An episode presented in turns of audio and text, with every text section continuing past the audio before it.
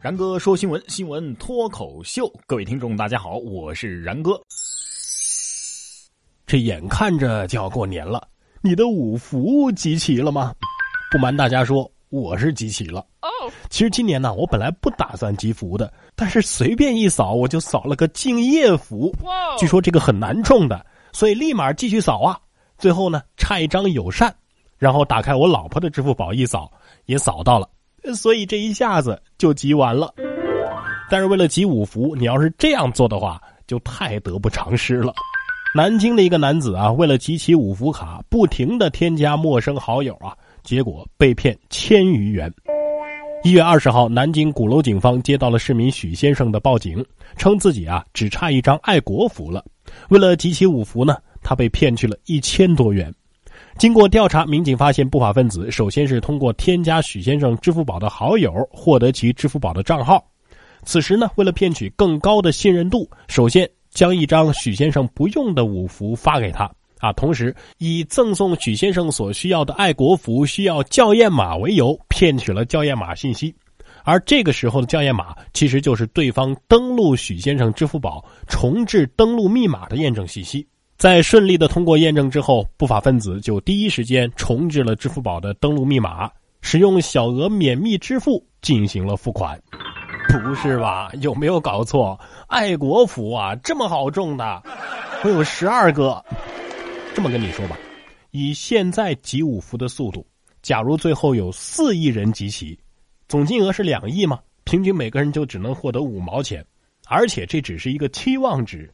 官方说了，最高只能得六百六十六，换句话说，只有极少数的人能够获得六百六十六元，意味着存在着六百六十六减去零点五再除以零点五减去零点零一等于一万三千三百一十倍的杠杆效应。也就是说，只要有一个人获得了六百六十六元，那么至少得有一万多人只能获得零点零一元。假设零点零一元到零点五元之间的这个金额的人数啊。服从正态分布，那么这个值就得翻个好几倍。这么简单一算，获得五毛钱以下的概率远远大于百分之九十九点九九。哦，没听懂是吧？反正我读书多，我不会骗你的。事实就是，你集五福抢红包都不如去随便捡个塑料瓶来钱快。当然了，来钱来得快的也不一定都是好的，比如。抢银行！男子持菜刀猛砍防爆窗，欲抢银行。身边群众淡定的看着他。一月二十号，江西宜春一个男子手持菜刀抢银行，该男子情绪激动，拿着菜刀狂砍防爆玻璃。身边的几个群众呢，则一脸淡定的看着他。过了一会儿，现场有了一些骚动，部分群众撤离。三十分钟之后，警察赶来将其制服。估计第一刀，这个劫匪就已经知道这玻璃是砍不开的了。但你说这么多人都看着我是吧？该怎么办呢？认怂的话，他们会怎么看我呢？所以你拿菜刀抢银行实在是不行，拿个三星啊，炸呀！所以，春节拘留所加菜吗？这就尴尬了，对吧？同样尴尬的还有这个。男子带女朋友回家见父母，女方被揭穿竟然是男儿身。安徽的一个小伙子啊，叫伟子，带着俊俏的女友回家见父母，亲戚们觉得这个女友的举止和行动怎么这么不自然呢？一查才发现，女友竟然是男人假扮的，还骗了这伟子三万多块钱呢。该骗子以谈恋爱为名，先后骗了七个人，获得十一万多元呢。最终。获刑三年六个月。不过我倒是挺好奇，你们这些亲戚朋友都是怎么查的？直接扑倒脱裤子吗？说到脱裤子啊，两车深夜燃油耗尽，司机脱裤子救急。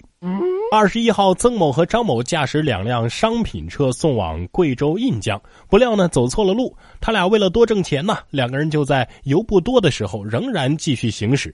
结果呢，曾某的车燃油耗尽，趴窝隧道。曾某呢，竟然解下了裤子和裤带，啊，然后用裤子和裤带连接了这辆车，让张某的车呀拖着行驶。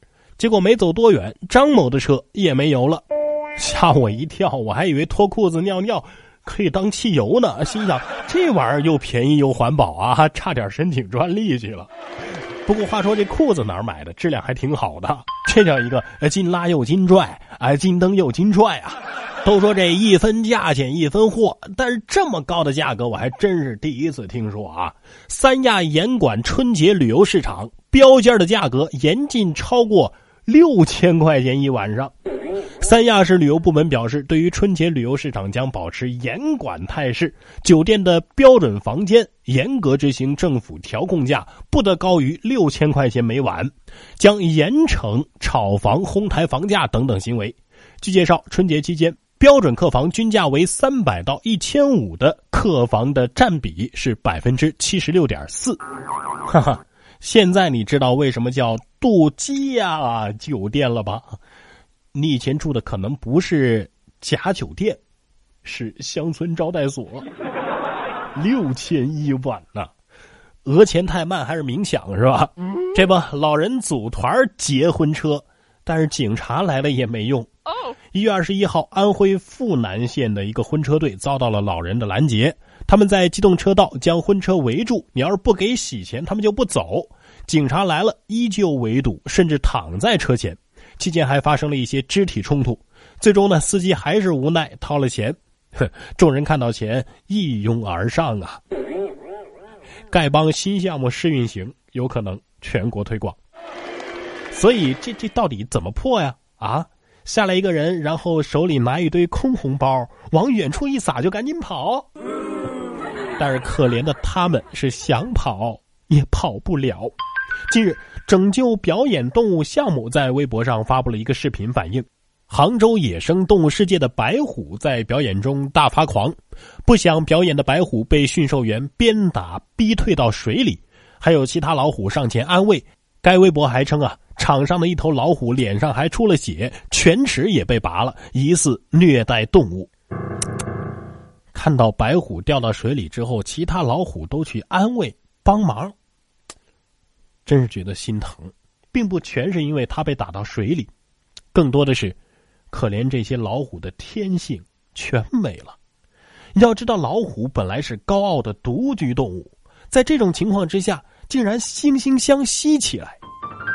总之啊，像这样的强迫动物表演，你不去看，就是最大的支持。然哥说新闻，新闻脱口秀。想要跟我取得交流的朋友，您可以关注微信公众号“然哥脱口秀”，发送微信消息，在喜马拉雅 APP 搜索“然哥脱口秀”，可以点播收听更多精彩节目。